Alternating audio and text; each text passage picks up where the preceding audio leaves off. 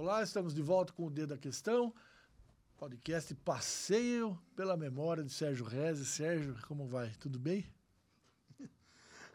Tudo bem. É. Eu não posso reclamar da minha saúde, né? De toda a minha vida, o conjunto dela. Graças a Deus, está é, tudo bem. O que não está bem são as coisas que a gente olha para fora, né? É, essas estão meio complicadas. É, a gente vê a gente olha o trânsito de Sorocaba, a gente olha a falta de policiamento de trânsito. Se pergunta para a polícia militar, ela diz assim que ela não policia trânsito. Para ela policiar o trânsito, ela teria que fazer um convênio, a prefeitura fazer um convênio. Tá, a responsabilidade é da URBS, que eu já mencionei aqui, que não olha nada. Ou seja, é. você acha que o problema do trânsito ele é da falta de policiamento, da, da, ausência da polícia, ou é a má formação do condutor? Eu acho que você soma algumas deficiências. A má, vamos dizer, você falou a má formação, formação do condutor. Eu fui formado na mesma escola que o pessoal ia formado. Então, Uh, o que existe é que às vezes as pessoas no volante de um veículo se acham uh, melhores que os outros. Então querem, porque estão num veículo, querem ser mais rápido, querem isso, querem, acham que tem preferência para isso, para aquilo. E isso chama-se falta de educação de trânsito. É? Eu já mencionei aqui uma história minha na Alemanha, numa cidade pequena lá, ali perto de Stuttgart. Eu fui atravessar a rua e vi o sinal, estava vermelho, para pedestre. Mas a rua estava vazia. Lá quase não tem carro na rua, está vazia a rua. Aí eu vi um casal de alemães, que eu parei porque eles estavam parados ali. Eu olhei e falei, nossa, como o alemão é tonto, né? A rua está livre, por que, que ele não atravessa? Para mim, que sou brasileiro, eu já ia passar no sinal vermelho de pedestre. Para ele, que é alemão e é educado, né, tem respeito pelas leis, respeito por, pelas regras, ele não atravessa. Então aí você começa a, vamos dizer, a entender o porquê de certas coisas. Você vê, as pessoas, por exemplo, aqui em Sorocaba, pedestres, ah, atravessam em qualquer lugar da rua, não é só na faixa. Aí uma outra pergunta que a gente faz, por que, que existem em algumas ruas faixas pintadas, que são vermelho, com as faixas brancas? Só pintada. É. Em outras ruas você vê um, uma, lombadinha. uma lombada. Ah, mas para que lombada? Fazem lombada na subida. Quer dizer, o carro tem que diminuir a marcha, engatar, parar, para depois reacelerar para poder. São coisas que não têm explicação técnica. Isso é da cabeça de, de alguém aí da URB, sei lá, de quem cuida do trânsito de Sorocaba. Ou seja, você acha que a, essa. Porque as pessoas não veem como problema, né? O cidadão comum, ao contrário, ele é, é o que é o legislador do trânsito. Porque você está falando de onde vem essa lombada. Essa lombada vem de algum morador. Que pede. Que pede, pede, pede vereador, aí o, vereador, o prefeito não fica mal com o vereador, faz e lota a cidade. Hoje é uma cidade Eu lombada. acho que o prefeito não tem conhecimento de, desse assunto. Não é que ele não conhece. Ele vê, ele sabe mas não chega ao prefeito que tem que fazer uma lombada aqui. Isso é coisa do, do da URBS, né, dos secretários, ah, vamos dizer, de, de urbanismo, essa coisa toda. Ele não, não chega ao nível de prefeito. Às vezes, acho que nem chega ao nível do secretário. Entende? Ô, Sérgio, você estava falando de trânsito. A gente está aí há uma década, pelo menos, falando do chamado BRT. Ele está na tá Vuvu, está na Ipanema, onde hoje corre lá corredor exclusivo para os dois, né? E aí você diminuiu a faixa de uma faixa para o, o tráfego de veículos. Para quem está dentro do ônibus, a viagem ficou mais curta, mas para quem está dentro do, do, do, carro, ela ficou quase que o dobro. É uma, o que, que, como que você entende essa? Eu gostaria que um técnico de trânsito me orientasse, me, me esclarecesse por que, que precisa você fechar os ônibus. Tudo bem, na Avenida Itavuvu até que dá para entender, porque era uma pista long, larga, longa, e ela tem um trajeto, vamos dizer, importante para. É linear, é uma reta. É uma, uma, uma via muito importante. É, é, uma análise que tem que se fazer, que os técnicos, dizer, acham que o ônibus tem que andar separado. É, não é? é rapidez. Aí você vai na Avenida General Carneiro, os ônibus andam do lado direito. Ela é uma via também de trânsito bastante intenso, né? Você tem hora, tem momentos que ela, na General Carneiro ela fica meio interrompida por força do volume de trânsito, assim como a Comitre. Então, os horários de rush, é, né? não, não são coisas que precisariam ser, vamos dizer, debatidas e analisadas, mas elas são feitas e feitas e acabou. Isso que eu ia falar. Você acha que a, esse tipo de, de situação envolvendo a cidade falta um debate? Você acha que a população deveria ser chamada, devia ser explicada, participar disso?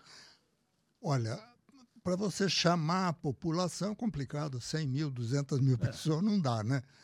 O que eu vejo, o que eu acho, que o prefeito poderia criar um conselho não remunerado de pessoas que tem uma vida, vamos dizer, ativa dentro da comunidade.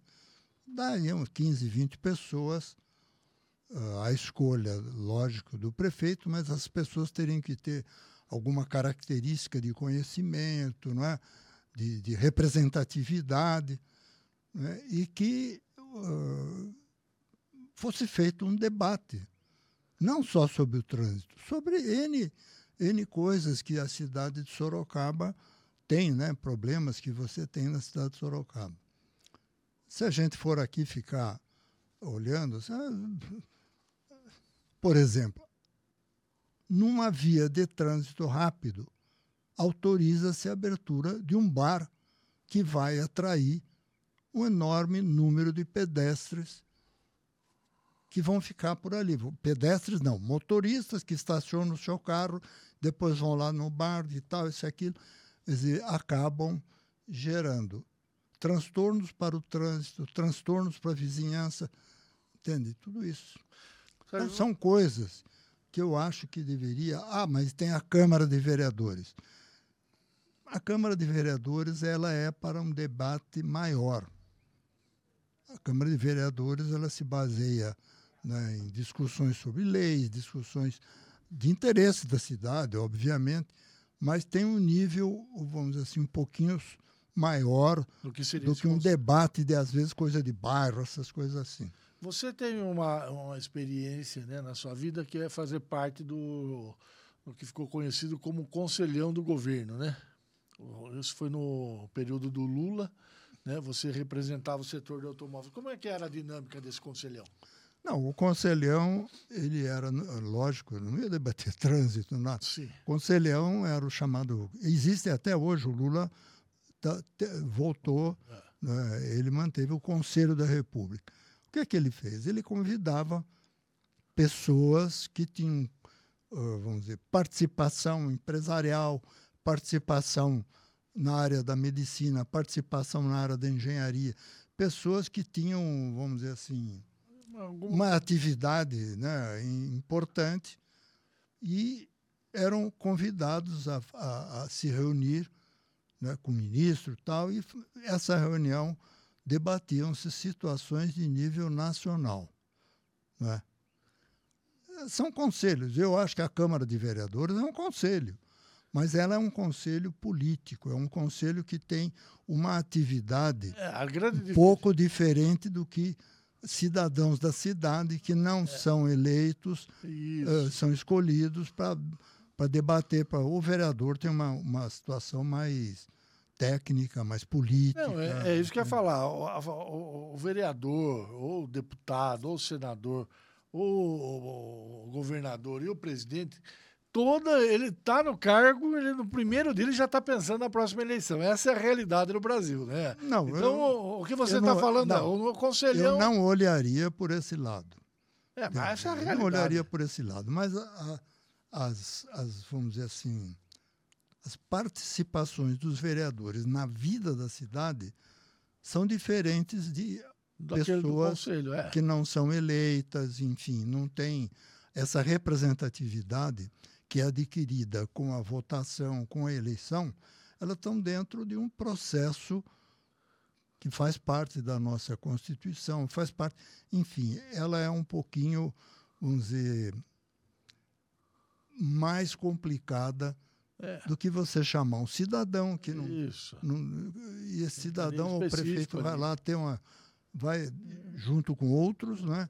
Produz, tem, produz, não produz, troca é, pronto. Não tem. O vereador ele tem responsabilidades partidárias, responsabilidades é. com seus eleitores, tudo. É, é, um outra, é uma outra situação. Tá certo. O, o Sérgio, ah, você se lembra né, na, na nas décadas passadas aqui em Sorocaba, dos prefeitos, alguém criar algum tipo de conselho desse nível que você está falando? Paulo Mendes montou um grupo, foi quando nasceu ali a Guarda Municipal, tava... É, eu não era um conselho. Era informal. Era informal. O prefeito chamava, eu agora honestamente, você falou da Guarda Municipal. A Guarda Municipal foi numa reunião na minha casa que estava lá o prefeito, estava lá um pessoal da Polícia Militar, tudo, e, e tinha promotor público, juiz, debateu o seu tema e, no fim, o prefeito acabou criando a Guarda Municipal, que, aliás, presta relevantes serviços aqui na nossa cidade. Então, eu acho que isso. Isso foi um exemplo. É, é, um exemplo, mas não é para ser uma pessoa, duas, assim.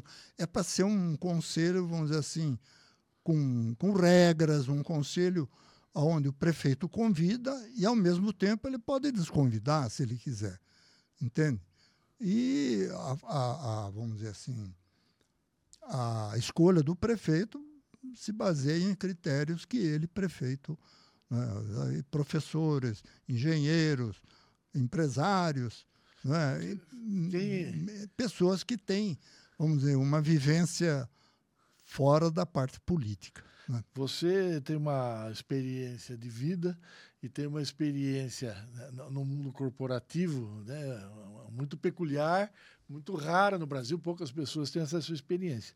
Na administração passada, o prefeito Crespo tentou fazer algo parecido, né, criar um conselho, e se viu fuzilado porque não fez parte uma questão de vaidade, uma coisa. Ah, convidou outro, me convidou. Acabou sendo um problema. Essa, esse aspecto é terrível. Né? Para você evitar isso, teria que ter um conselho de 200 pessoas. Mas capaz de não dar ainda. Mas complica capaz mais de, ainda. Capaz de ter alguém com ciúme. É, mas é. Olha, por exemplo, por exemplo qual seria o mérito para pertencer a, a, esse conselho municipal, vamos chamar assim, a, escolha do prefeito? Podemos dizer o presidente do CIESP, né? Tem uma representatividade. Tem representatividade. O presidente da Associação Comercial de Sorocaba, o presidente da Associação dos Professores, entende? Eu estou citando alguns. E tem outras, existem outras dizer, entidades, né, entidades que, que, vamos dizer, poderiam uh, servir de indicativo para a escolha de uma pessoa. Não é? Mas isso é uma coisa que, vamos dizer, quem tem que ver é o, é o, é o prefeito, quem tem que ver são as pessoas que estão também em torno do prefeito, porque o prefeito, se você olhar o secretariado, o secretariado não deixaria de ser um conselho também. Sim. Cada um na sua. Mas será que sempre o secretário faz tudo aquilo que estão esperando que ele faça? Entende? O conselho é um, eu não diria que seria fiscalizador, Mas o conselho seria um apoiador de políticas e de atitudes que, uma vez debatida dentro desse conselho, o prefeito que traz esse debate aprova tudo, aí seria uma política é, dizer, municipal, é uma política, inclusive para ser fiscalizada e, e, acompanhada pela Câmara de Vereadores. Né? Você, há, há uma década mais ou menos, teve a iniciativa de criar o Defenda Sorocaba. Né? Ali eram pessoas de expressão na comunidade, né? onde você chamava para que eles debatessem, principalmente né? o que qualidade de vida se, deja, se desejava para o Sorocabano naquele momento, para a cidade de Sorocaba nas próximas décadas. Como que foi essa experiência na sua avaliação? é complicado. Ela eu seria bom se ela tivesse funcionado e funcionou por um, por um período, mas a gente percebe que não é, não é fácil você organizar opiniões debates e tudo, porque acaba sempre mexendo com alguma coisa e, e as pessoas nem sempre, os participantes nem sempre, vamos dizer, gostariam de estar envolvidos num debate dessa natureza. E, enfim. Uma, uma queda de braços. É, sobre... se alguém tem essa vontade, se alguém tem, isso é uma, é uma boa. É, esse é um, é um conselho, vamos chamar assim, um conselho que pode funcionar para ajudar a, a, debater questões aqui da nossa cidade. Sérgio, a gente teve um episódio que foi extremo, né, há três anos, a chamada pandemia, e ali, naquele momento, né, os governantes, aí era questão de governo de Estado, tinha a prerrogativa do município, a questão da federação, é, numa decisão que era para evitar aglomeração, horários restritos de funcionamento, o comércio podia abrir, não podia abrir, etc. E tal.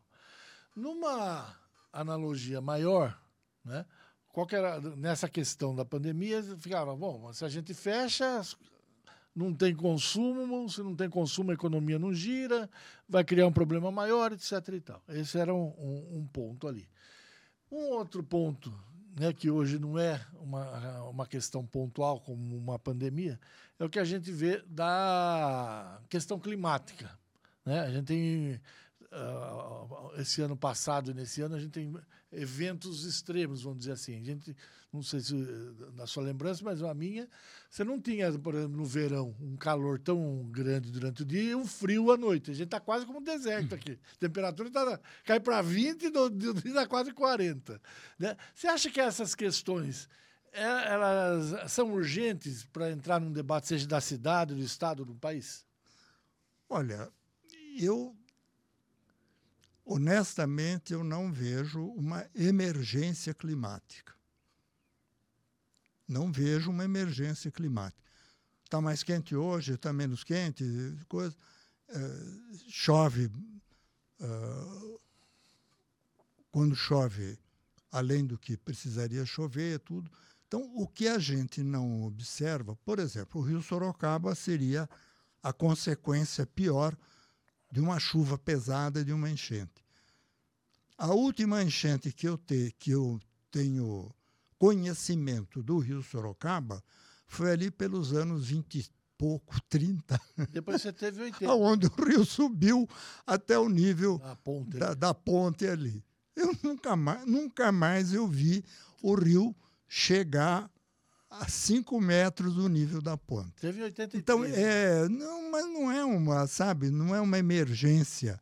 Eu não sei, não vejo isso como sendo uma emergência, eh, vamos dizer, que tenha que ser o que é, que não é que isso, aquilo. Eu acho que é, essa situação na nossa cidade, ela é, eh, não tem acontecido assim, de uma forma tão crítica que a gente precisa está alerta, muito alerta para isso. Você acha que uma emergência da cidade hoje é o trânsito? O trânsito é uma grande emergência, porque hoje você vê alguns pontos, por exemplo, antes de ontem eu fui até a Fundação Baldino Amaral, lá o jornal Cruzeiro do Sul, e eu transitei ali por aquela aquela rua que sai do ah, Pontilhão. Carlos você entra. Reinaldo Mendes. É, você entra nela. Na Sadraque. Estava toda fechada. É.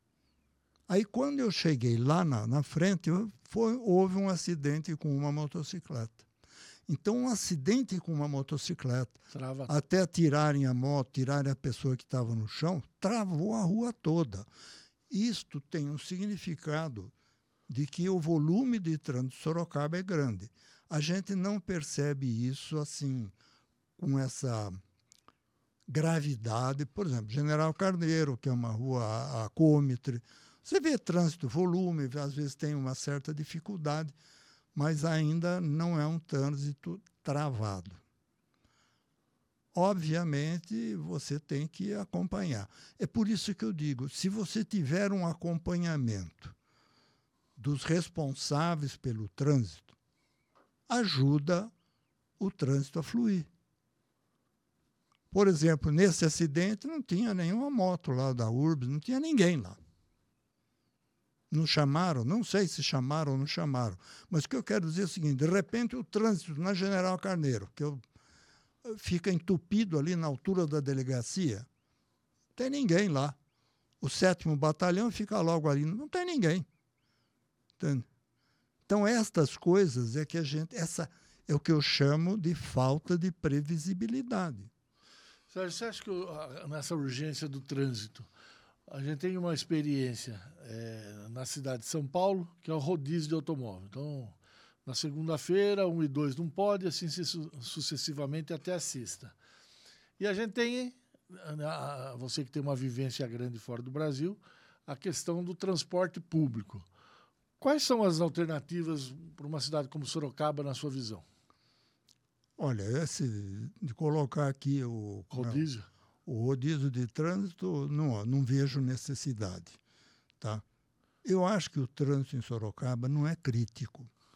Você tem algumas áreas que, que já falei, as avenidas como a Comitre, a, a, como é que vai lá para o Carneiro, Campo Cômitre, de Aviação, General Carneiro. Entende? Então, Itavuvu, é, é, Ipanema. Itavuvu, Ipanema. Aí, se houver uma, vamos, vamos chamar assim, uma fiscalização e um acompanhamento né, por parte de, de quem tem a obrigação. Se tiver um soldado. compromisso. Ali... É, ajuda a fazer a afluência do trânsito. Porque o trânsito ele já às vezes não flui por causa de um carro que quebrou, ou às vezes algum desentendimento ali. Mas eu acho que, de uma forma geral, você não vê uma, uma, uma explosão de dificuldade. E essa questão do transporte coletivo, como que você avalia isso? Não entendi. A questão do transporte coletivo, você acha que ela é a, a solução para as cidades ou não? Não, mas nós temos transporte coletivo. Eu acho que o serviço de ônibus Sorocaba funcionava e funciona razoavelmente bem. A gente não, não percebe um ponto de ônibus superlotado. Não, você vê isso flui normalmente. Eu não sei, por exemplo, tem a General Carneiro, você tem o trânsito de ônibus pelo lado direito. Já Itavuvu, você tem no canteiro central, você tem na, na Cômetre também, não é no, no, no, canteiro central, também na, é lateral. na lateral. A gente não percebe, vamos dizer assim, uma necessidade de alguma coisa especial. Você acha que a, a questão do trem, por exemplo, que você tem uma malha viária que corta Sorocaba, que desde que se abandonou o projeto de trem no Brasil, ela continua lá. Né? Então ela tem toda a extensão que vai de Brigadeiro, Tobias, passa, vai até Votorantim, cruza inteiro. Você acha que ele seria uma alternativa? Olha, por que, que você, para ir a Votorantim, você tem que ir de ônibus? Se você tem o trilho tá da estrada de ferro elétrica Votorantim, está lá os trilhos. Já existe um movimento para você reativar né, o serviço de transporte ferroviário por ali. Seria uma boa solução entre Sorocaba e Votorantim. Você desviaria um volume de trânsito, seja por automóvel, seja por ônibus, o que você, que você, que você tem hoje. Você imagina uma composição com cinco vagões, quantas pessoas ela pode levar e trazer. Antigamente ia até Santa Helena. Entende? Por exemplo, você poderia, você podia ir de Sorocaba a Brigadeiro Tobias de, de trem. Porque o trem parava lá e seguia para São Paulo. Como parava em Marinha, que São Roque, enfim. Entende? Então é um. São escolhas. Né? Você vai, por exemplo, hoje, você vai para Castelo Branco, que antigamente a gente levava de Raposo Tavares ou de Castelo Branco 50 minutos para ir a São Paulo de automóvel. Hoje é. Hoje você. Duas leva horas é pouco. Três horas. É. De manhã ou fim Três horas. E fica parado. o trânsito de caminhões. Esse volume de trânsito de caminhões é por quê? Porque não existe. Eu já, já comentei aqui. O transporte de cimento da Votocel, ele vinha pelo trem até a estação Sorocabana. Passando ali a, embaixo, ali na Paula Souza, entrava lá na coisa e o trem que ia para São Paulo puxava os vagões de cimento. O que acontece hoje? O volume do trânsito de caminhões transportando cimento pela estrada de Sorocaba, de Votorantim para Sorocaba. Às vezes desvia ali propriedade também. Pega Raposo, ou pela Castelo, quanto que você não liberaria de volume de trânsito. Entende? Então, são coisas que. É, movimento político, né? A gente tem. Eh, uma... Você ia, eu já fui de Sorocaba, presidente Bernardes de trem. É. Fui de trem. O que tem um passo para que mude isso foi a Assembleia. Isso há 40, 50 anos atrás, né? A Assembleia Legislativa deu hoje uma decisão né, de 6 bilhões para o financiamento do trem. Ele vai de Campinas a São Paulo. Agora ele tem. Parece que agora vai. Pois é, a gente já é o terceiro governo que a gente ouve falar que no é. ano que vem vai ter trem, né? É, mas no ano que vem não vai. Eu já contei aqui, a gente ia para Mongaguá. Já contei. A gente pegava o trem aqui em Sorocaba, parava em Mairinque, o trem que ia para São Paulo, se descia, pegava o Mairinque Santos. É. Descia até Samaritá. É. E pegava em Samaritá o trem que vinha de Santos a Juquiá, que passava por um Agaguá, Itanhaém e tal. Estava lá. É isso. Sérgio, olha, passou rápido aqui, já estamos há mais de quase 40 minutos conversando. Queria agradecer e vamos voltar semana que vem falando aí. Vamos, vamos falando, vamos analisando e, e vendo. É, eu, eu sou um crítico de algumas coisas e ao é, mesmo tempo contribuir. eu sei também elogiar e contribuir com outras coisas que eu acho que a cidade também é, Sorocaba é uma cidade boa, agradável para se viver. E pequenas coisas, eu digo essas pequenas falhas que existem são até relativamente mais simples de serem corrigidas. O problema de, de, de, desse transporte ferroviário é uma coisa complicada porque não depende ah, sim, do é. município, da cidade. Isso é uma coisa que tem nível estadual e federal, é. entendeu? Mas vamos ver se qualquer dia as coisas elas vão voltam a ser o que eram. É isso aí. Tchau. Boa semana para vocês.